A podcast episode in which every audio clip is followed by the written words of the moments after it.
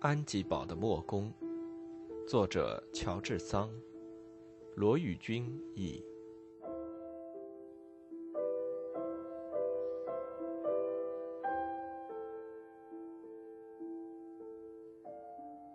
第五天，三十五，破裂。当我们的旅行人快走下阿乌尔深谷的时候，看见布朗西蒙那边天上冒起了一大片浓烟。初升的太阳把浓烟照耀成了白雾。看呐，莫公说道：“今天早上，阿乌尔河上好像升起了大雾，特别是在那个我们两人常常瞻望的地方，这使我感觉不安。那时我看不见那个好老堡寨的尖顶。当我在附近走动的时候，那个尖顶可是我的思想寄托的目标呀。”十分钟后。那些烟雾被清早的水蒸气的重量完全压服，他们只能在深谷里蠕动着。格南路易骤然把公证人的马勒住，对他的伴侣说：“列莫尔先生，这就怪了。我不知道今天早上我是不是看花了眼，我是看了又看，可是总瞧不见旧堡寨的塔尖下面那新堡寨的红屋顶。我确信。”从这里本来可以看见那个红屋顶的，我在这里停住脚望它，不止有一百次了，连它周围的树木我都辨认得清楚。看，看呐，老堡寨完全变了，护楼好像都变矮了，见鬼，屋顶都到哪儿去了？雷劈了我吧，只剩下屋脊的尖顶。等一等，等一等，在农庄这一面那片红光是什么？哦，那是火，是的，失火了。还有那些黑的东西，列莫尔先生，我我们到日列波瓦的时候，我对你说过满天通红，一定是有一个地方遭了火灾，你却很自信的跟我说是乡下人烧野草，可是我很知道那边没有荒地呀。仔细看看，我没有做梦，堡寨、农庄都烧掉了。可是罗斯，哦，我的天，还有马塞尔太太，还有小爱德华。还有布瑞克南老妈妈，我的天呀！于是莫贡加紧鞭打他的马，向布朗西蒙那个方向疾驰而去。这一下，他也顾不上老沙菲是不是跟得上了。他们越走越近，灾祸的迹象也就更加明显。不久，他们从过路人的嘴里知道了失火的详情。虽然有人告诉他们没有一个人烧死。可是这两个面色苍白、焦灼万分的人催促他们的马匹前进，总感觉跑得还太慢了。到了广场下面，因为可怜的畜生已经喘不过气来，满身是汗，只能缓步攀登上去。他们便把马停在拉比约勒特的门前，从车上跳下，以便很快地跑上去。在这个时候，马塞尔恰恰从茅屋里出来，出现在他们的面前。他虽面色苍白，但是镇静的很。他的衣服上没有丝毫烧坏的痕迹。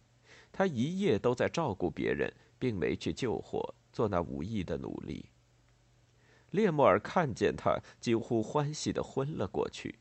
他抓住他的手，说不出话来。我的儿子在这里。罗斯在教室那儿。马塞尔说道：“他没有遭遇任何不幸，他的病差不多全好了。尽管他的父母是那样狼狈不堪，他却很快乐。在这场灾祸里，不过是损失了一些钱罢了。和他期待的幸福比起来，这并算不得什么。”这是什么意思？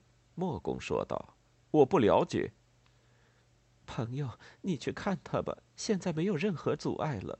有些话我不愿意由我首先讲给你听，他本人会告诉你的。格南路已惊愕万分，转身就跑。列莫尔跟随马塞尔走进茅屋里去。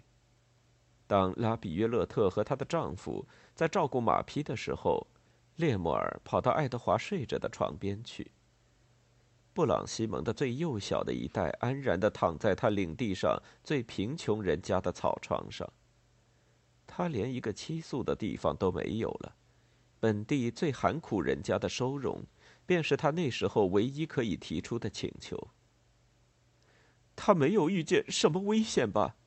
列摩尔叫道，同时吻着他有汗的温暖的小手。这孩子禀赋得有良好的资质，马塞尔带着某种骄傲说道：“他没有生病，他在窒息的要死的烟气里惊醒，他却没有害怕。他同我过了一夜，看守别人，而且安慰别人。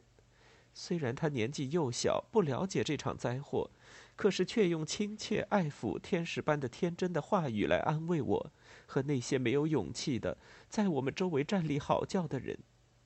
我却唯恐他吓着或过度的激动而为他的健康担心。这个脆弱的生命，具有一颗英勇的心，列莫尔。这是一个受了祝福的孩子，在降生的时候，上天特别使他成为一个高贵的穷人。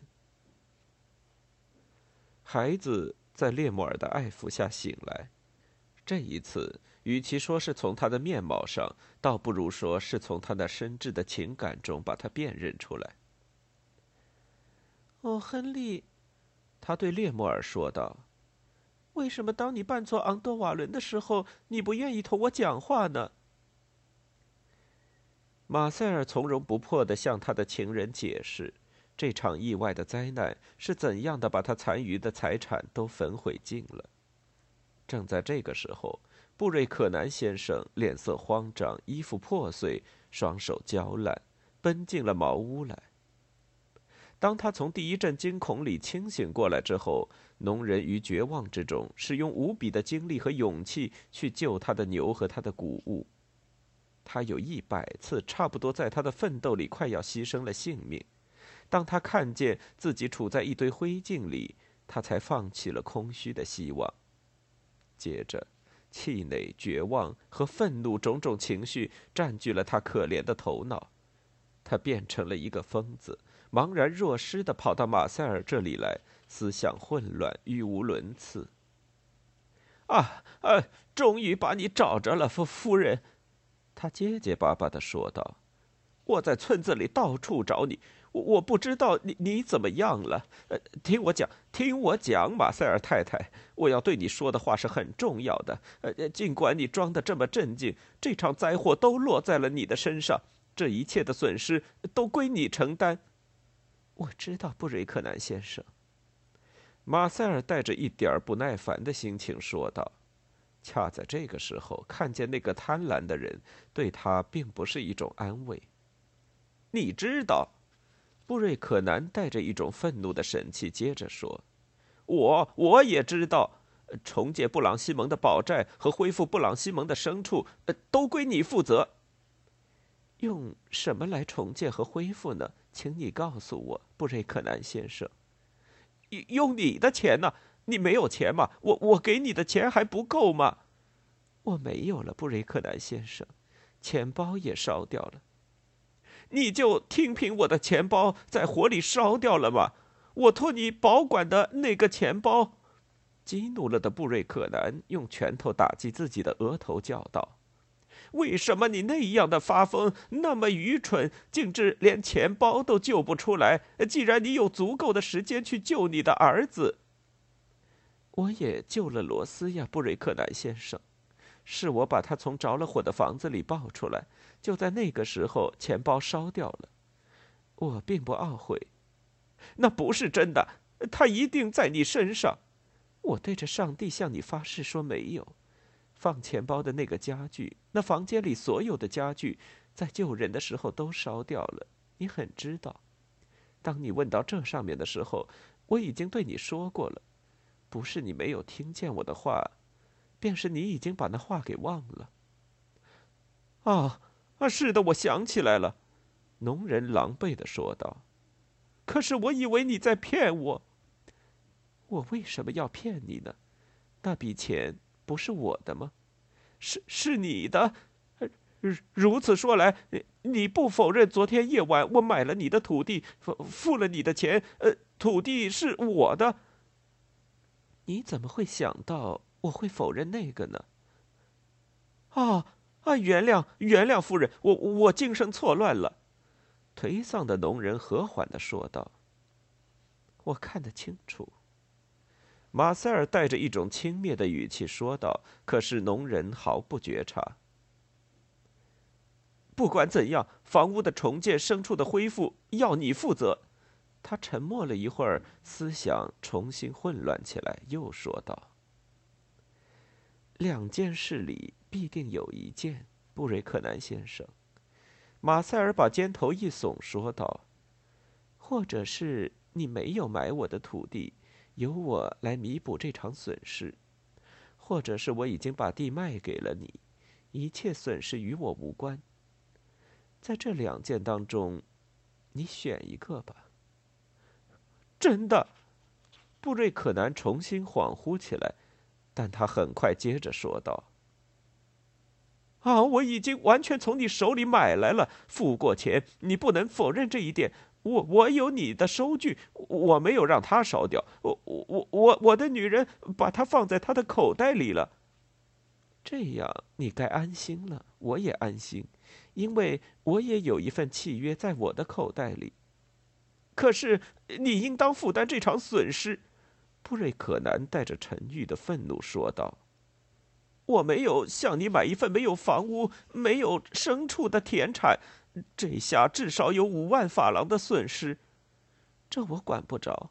火灾是在成交以后发生的，是你放的火吗？哼，那是很可能的。马塞尔带着一种冷静的轻蔑说道：“我拿我自己田产的价值来开玩笑。”啊，原谅，原谅我，我病了。”农人说道，“一夜之间损失这么多钱。”但是不管怎样，马塞尔太太，你对于我所遭遇的灾祸应该赔偿一些损失。我和你们家来往，总是遭遇灾祸的。我的父亲为着保管你的祖父寄存的钱财，受了落脚党人的酷刑，而且还损失了他自己的五万法郎。那场灾祸的后果是无法弥补的，因为你的父亲自从那次被抢之后，失掉了精神和身体的健康。但是我们家对于强盗们所犯的罪不负任何责任。至于你们金钱上的损失，我的祖父已经大大的补偿了你们。是，那真是一个好主人，你也应该学学他，你也应该赔偿我的损失。布瑞克南先生，你把钱看得这么重，我却把它看得这么轻。如果我办得到，我一定会使你满意。可是你忘记，我把一切都丢掉了，甚至我卖马车的那两千法郎，我的衣服和我换洗的衣裳都没了。在这个时候，我儿子甚至不能说遮盖他身体的那身衣服是他自己的，因为当我把他从你房子里抱出来的时候，他是一丝不挂的。如果在你面前的这位女人不把他带到他的家里来，大发慈悲，把他的小孩的破烂衣裳给他穿上。我不得不向你为他请求周济一件短衫和一双木鞋了。让我安静一会儿吧，我求你。我有勇气忍受我的灾祸，可是你的贪婪使我愤怒，使我厌烦。够了，先生！再也忍耐不住的列莫尔说道：“出去，让太太安静一会儿。”布瑞克南听不见这个斥责，他倒在了一把椅子里，感觉到马塞尔实在是一贫如洗了，他失掉了一切勒索的希望。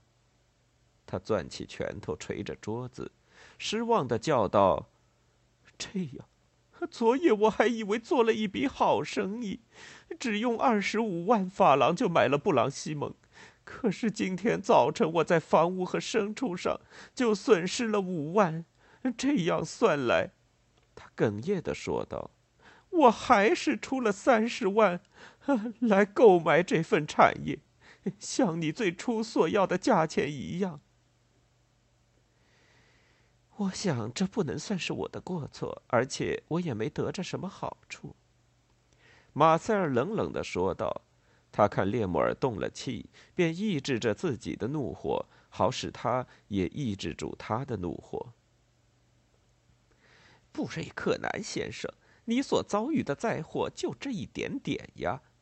拉比约勒特对他所听见的话很是惊奇，天真的说道：“真的，要是我的话，我还能做很好的安排。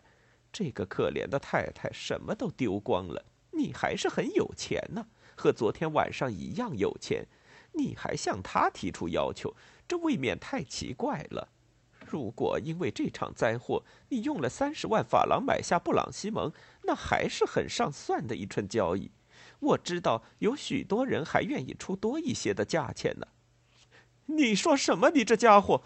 布瑞克南回答道：“住口！你这个愚蠢绕舌的女人！”谢谢你，先生。”拉比约勒特说道，一面转过身来，骄傲的对着马塞尔。他在说道：“有什么要紧，太太？既然你把一切都丢光了，只要你愿意，你可以住在我家里，分享我的黑面包。”我绝不会埋怨你，也不会叫你离开这儿，先生。你听听，列莫尔说道：“你不感到惭愧吗？”你，我不认识你是谁。”愤怒的布瑞克南说道：“这里没人认识你。看你的神气，就不像一个墨工，正如看我的神气不像一个主教一样。但是，小伙子，你是逃不掉的。我去报告警察，他们会要你的证件。如果你没有的话，我们再瞧吧。”我家的火是有人泄愤放的，那是很明显的，大家都可以作证。王室检察官当场已经写好笔录，你是和跟我有仇的那一个人同谋，这就够了。你，你欺人太甚！愤怒的列莫尔说道：“你是最坏的大坏蛋！如果你不出去，我就强迫你滚出去。”住手！马塞尔拉住列莫尔的胳膊说道：“可怜这个人吧。”他失掉了理智，不管他怎样的卑鄙，我们对一个受难的人应该宽厚些。列莫尔，学学我，我有足够的忍耐来应付我所处的境地。布瑞可南没听他们在说什么，只把手抱住头，像母亲失掉了孩子一样呜咽起来。而我，而我因为保险费太贵，从来都没去买过保险。他带着悲哀的声调叫道。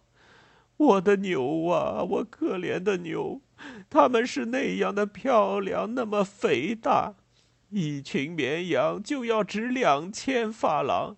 我在圣克里斯朵夫的集会上却不愿意把它卖掉。马塞尔情不自禁的在那里微笑，他的崇高的理智抑制住了列莫尔的怒火。就这样，农人忽然站起来说。你的墨工娶不了我的女儿。要这样，你就买不了我的田地。契约上写的很清楚，条件是明文规定的。我们打官司，好极了。啊，你不能打官司，你打官司得花钱，你没钱了，而且契约作废，你应当把价款退给我。你怎么能办得到呢？还有你那漂亮的条件是无效的。至于莫公，我就叫人把他逮捕起来，把他关到监狱里去，因为我敢断定，就是他为着要报复我昨天把他赶走的仇恨，才放了这把火。全村子里的人都会为我作证，他是怎样的在威胁我。还有我面前的这位先生，够了，警士们，快来帮助我，快来帮助我。他真的。精神错乱的冲到外面去了。安吉堡的墨工，作者乔治桑，罗宇君以。